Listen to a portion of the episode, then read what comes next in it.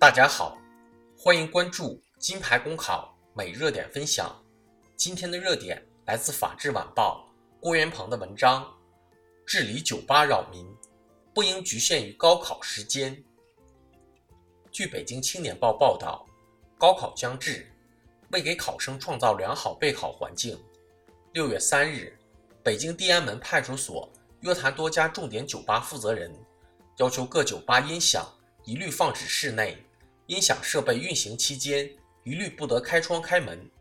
如屡教不改，将会同文化部门对其进行停业整顿。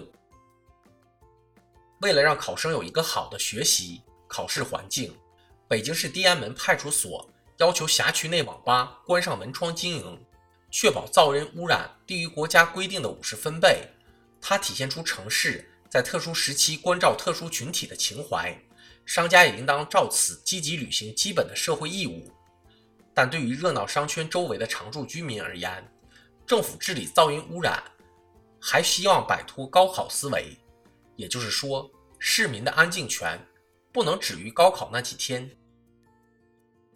北京市地安门派出所之所以要约谈辖区酒吧，是这些地方的噪音已经超越了国家规定的五十分贝，会严重影响考生的学习环境。休息环境、考试环境，但事实上，超标的噪音也是对其他居民的侵扰，不得因习以为常就选择性忽略。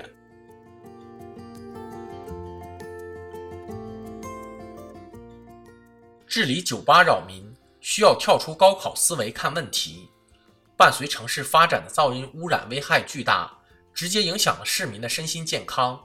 治理需要常态化，一方面。酒吧类经营场所的设置要划定区域底线，要给出一个不扰民的距离，距离生活小区的距离要规范起来。另一方面，既然针对噪音国家已经划定了五十分贝的上限，就应有严格的执法行为，为其规则长出牙齿。诸如关闭门窗营业、停业整顿等形式，应成为日常管理的配套措施，多项并举，城市居民的安静权。才能得到有效保障。